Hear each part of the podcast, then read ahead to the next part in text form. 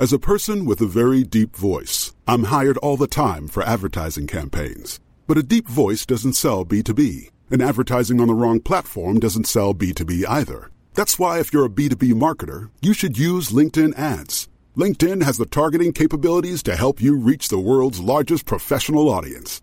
That's right, over 70 million decision makers all in one place. All the big wigs, then medium wigs, also small wigs who are on the path to becoming big wigs. Okay, that's enough about wigs. LinkedIn ads allows you to focus on getting your B2B message to the right people. So, does that mean you should use ads on LinkedIn instead of hiring me, the man with the deepest voice in the world? Yes. Yes, it does. Get started today and see why LinkedIn is the place to be to be. We'll even give you a $100 credit on your next campaign. Go to linkedin.com slash results to claim your credit. That's linkedin.com slash results. Terms and conditions apply. Hey, I'm Ryan Reynolds. Recently, I asked Mint Mobile's legal team if big wireless companies are allowed to raise prices due to inflation. They said yes. And then when I asked if raising prices technically violates those onerous two-year contracts, they said, what the f*** are you talking about, you insane Hollywood ass?"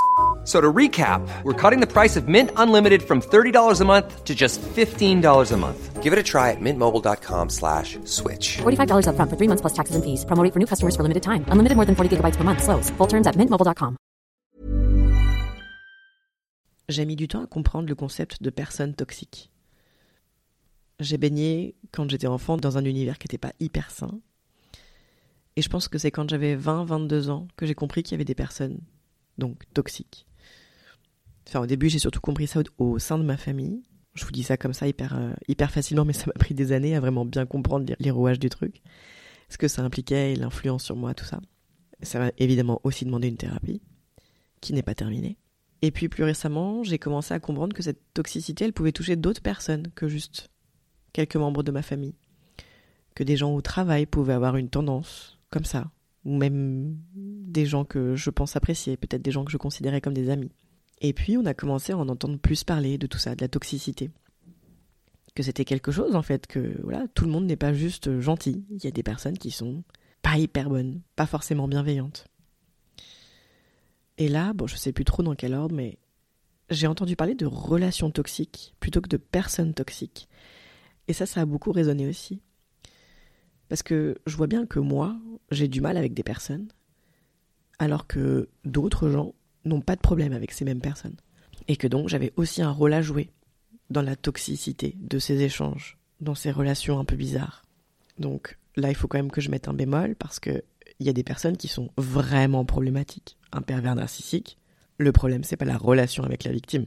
Le problème, c'est le pervers narcissique. Et moi, typiquement, je ne suis absolument pas coupable de ce que les personnes toxiques ont pu me faire, notamment au sein de ma famille. Les victimes, ce sont des victimes, point. Par contre, il y a vraiment un jour où j'ai pris conscience que moi aussi, je pouvais avoir des tendances à être toxique. Donc j'ai beaucoup mis ça sur le coup de la colère, des émotions fortes, d'une voilà, colère que j'ai du mal à canaliser. Vous savez, on s'en était parlé dans un épisode de newsletter que j'ai envoyé il y a quelques semaines. Abonnez-vous d'ailleurs, évidemment, elle est super. je l'envoie une à deux fois par mois. Je mets un lien dans le descriptif de cet article et puis il y en a aussi dans mes bios TikTok ou Instagram. Mais prendre conscience que moi aussi, je peux avoir des traits toxiques, ça a été vraiment un coup et j'en ai pris conscience il y a genre deux ans. Il y avait cette personne qui suivait le même cursus que moi, avec qui j'étais agressive. Et avec le recul, je m'en rends compte et je me trouve vraiment dégueulasse. Mais voilà, en fait, sur le moment, je supportais pas qu'elle ne réfléchisse pas comme moi, pas aussi vite ou pas pareil. Et, et je pouvais être hyper, hyper condescendante, méchante, en fait. Il y avait cette autre personne qui travaillait avec moi il y a longtemps.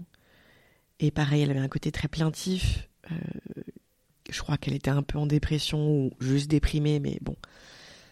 Et moi, ça m'irritait beaucoup et, j'étais vraiment désagréable avec elle. Et, plutôt que, ben voilà, simplement de, ne pas nourrir une relation avec cette personne, si voilà cette personne euh, éveille en moi des choses trop désagréables, et ben euh, j'étais euh, j'étais vraiment désagréable. Mais mais vraiment condescendante, méchante.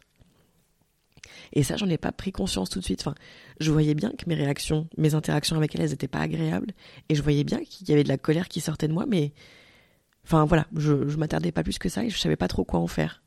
Et puis en plus, c'était plus fort que moi. J'arrivais pas à m'en empêcher. Parfois, je me disais, mince, la prochaine fois, il faudrait quand même que je sois plus gentille. Et, et en fait, c'était impossible. Mais j'avais pas mis le doigt sur le truc. Et puis, ça m'arrive encore aujourd'hui. Je travaille beaucoup avec ma psy là-dessus. Mais c'est vraiment un côté difficile à appréhender, je trouve, de ma personnalité. Et je culpabilise énormément. Et c'est fou parce qu'à la fois c'est épidermique, j'ai vraiment du mal à prendre le recul et à, et à me rendre compte et à, et à faire un effort. Et en même temps, vraiment, dans la seconde qui suit, je peux prendre conscience du truc et me dire merde, putain. Et il y a un trait de ma personnalité, c'est que je crois que je manque beaucoup de tolérance. en fait, j'ai toujours cru que j'étais quelqu'un de tolérant et en fait, je suis pas sûre. C'est ma psy qui m'a aidé à mettre ça en lumière et je crois qu'elle a raison. Et mon mec aussi. Un jour, il m'a dit que je manquais de tolérance. Et au début, je, pensais qu'il disait n'importe quoi et je pense qu'il a raison. Parfois, je me demande aussi si cette, euh, ce comportement toxique, il viendrait aussi bah voilà, de mon éducation. Je vous disais en début d'épisode qu'elle n'était pas, pas hyper saine. J'ai vécu dans un, dans un environnement avec un, un parent très très proche qu'on peut qualifier de perverse narcissique.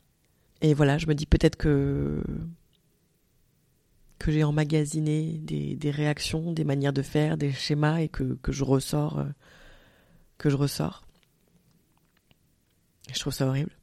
Et un truc qui est hyper difficile aussi, c'est que quand j'en parle à ma psy, parfois j'ai l'impression qu'elle qu'elle voit pas le truc parce qu'elle elle me voit comme une personne gentille qui, qui fait un travail sur elle et, et qui lui raconte les choses avec du recul et tout. Et parfois j'ai l'impression qu'elle qu'elle minimise un peu ce que, ce que je peux faire. Et si ça se trouve, c'est moi qui, qui accroît le truc dans ma tête. Mais j'en sais rien. C'est tellement dur. Et au final, je me demande, est-ce qu'il est-ce qu'on a toutes et tous un côté un peu comme ça, toxique, avec certaines personnes? Et peut-être chacun dans une mesure différente? Ou est-ce que j'ai un réel problème? Je me rends pas compte. Dites-moi. Ouais. À demain.